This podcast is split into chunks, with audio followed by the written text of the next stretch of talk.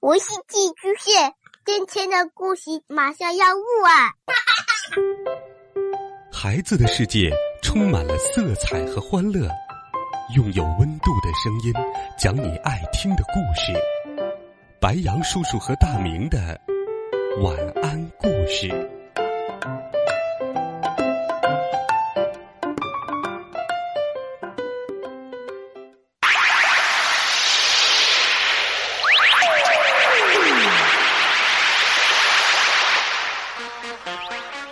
小朋友们，晚上好！又到了白羊叔叔给你讲故事的时间了。本周四，白羊叔叔会继续给你讲中国经典获奖童话系列《大闹天宫》的故事。上一集我们说到，孙悟空得知弼马温是一个特别小的官儿，并不受天庭重视，于是，一气之下飞回了花果山。这一集的故事。就从这里开始，《大闹天宫》第三集，齐天大圣。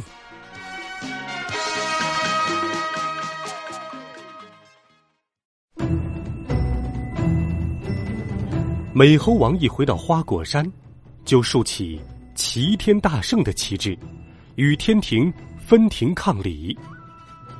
美猴王孙悟空指挥着猴子猴孙们。练习各种武艺，孩儿们操练起来。遵命，大王。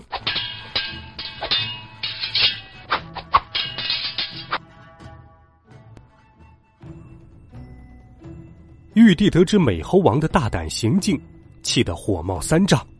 这只泼猴，居然敢称齐天大圣！来人呐，去把他给我抓上天宫来！陛下。陛下，太白金星说道：“我们可以封他为齐天大圣，来安抚他。那个妖猴还是有些本事的。可是，玉皇大帝不顾太白金星的劝阻，李天王率天兵天将去花果山捉拿妖猴。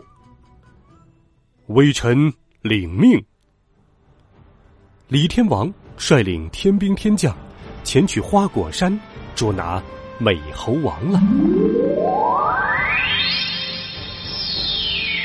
李天王带着天兵天将，火速赶到了花果山。巨灵神，你作为先锋，去会会那孙悟空，下官领命。巨灵神作为先锋，驾着云彩，直接去向了花果山。嘿，猴子，快出来，乖乖跟我上天庭，保准你没事儿。那就看你有没有那本领了，吃俺老孙一棒！巨灵神挥舞着巨大的神锤，英勇应战。齐天大圣高举着如意金箍棒，轻松应对。两个人打得火热。大王加油！大王加油！才刚刚两三个回合。齐天大圣就将巨灵神打倒在地，金箍棒变得巨大无比，把巨灵神压在了地上。哎呦，哎呦，饶命，饶命！大圣饶命啊！巨灵神讨饶道。小猴子们也爬到了巨灵神的身上，拽他的帽子，脱他的靴子。紧接着，哪吒三太子手持火尖枪，脚踏风火轮。迎面朝齐天大圣冲来，孙悟空，快快束手就擒！嗯，哪来的小毛孩看你能不能打赢我！哪吒忽的变作三头六臂，扑向了齐天大圣。齐天大圣孙悟空拔下了三根毫毛，嘘，变，变作三个齐天大圣迎了上去。双方各逞神威，斗了三十个回合，仍然不分胜负。突然，哪吒抛出风火轮，看我的风火轮！咻，风火轮喷出了熊熊烈火，将三个大圣团团围住。孙悟空假装不敌，可是他的真身已经悄悄的变成了哪吒的风火轮的样子。看你能不能承受火焰！风火轮收。风火轮收回哪吒脚上的时候，哎呦，好疼，烫死我了！孙悟空变成了风火轮，直接就烫伤了哪吒的脚。哪吒始料不及，负了伤，败阵而回。呵呵呵，小毛孩，等你长大点儿再来逗你孙爷爷吧。李天王见巨灵神和哪吒都敌不过齐天大圣，只好率领天兵天将返回天界，回奏玉帝：“孙悟空，你给我等着，我要上禀玉帝，再来捉你。”嗯，告诉玉帝老儿，本大圣等着呢。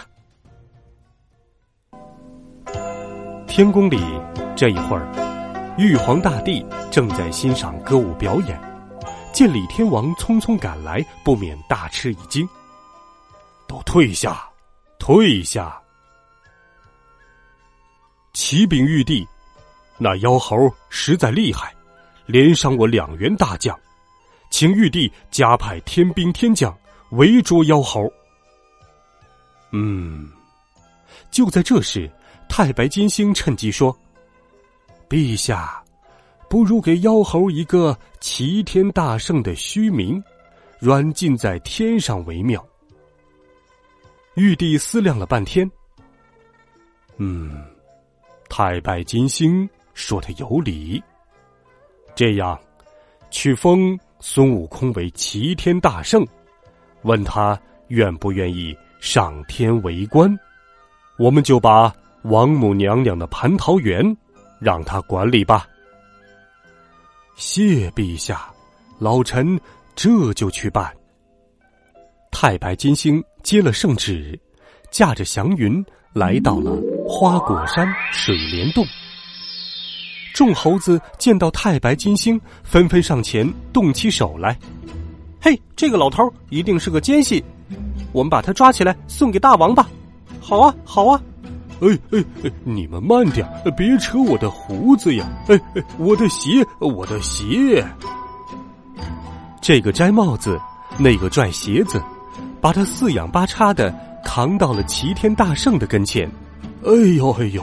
啊，大圣，我这身老骨头都要折腾散了。玉帝同意封你为齐天大圣。说着，太白金星拿出了玉帝的诏书。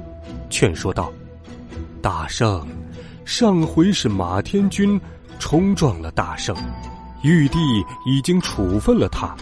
这回玉帝封你为齐天大圣，请你上天管理蟠桃园。”齐天大圣听了，连说：“嗯，不去，不去。”太白金星见此计不成，又哄骗道。这花果山好是好啊，只是比起天上的蟠桃园来，那可就差远了。孙悟空半信半疑问道：“什么蟠桃园能比得上俺老孙的花果山？那蟠桃园呐，结的都是仙桃，有的一万年一开花一结果，有的八千年一开花一结果。”无论是哪个年份的仙桃，那味道想想都让人嘴馋呢，而且能让人起死回生、长生不老。蟠桃园的景色更是仙界一绝。大圣，你若前往看管蟠桃园，保准能满意。太白金星将王母的蟠桃园大肆夸赞了一番。说的齐天大圣又动了心，嗯，好吧，老头，我这就跟你上天去看管那蟠桃园。就这样，齐天大圣孙悟空跟着太白金星再次飞上了天庭。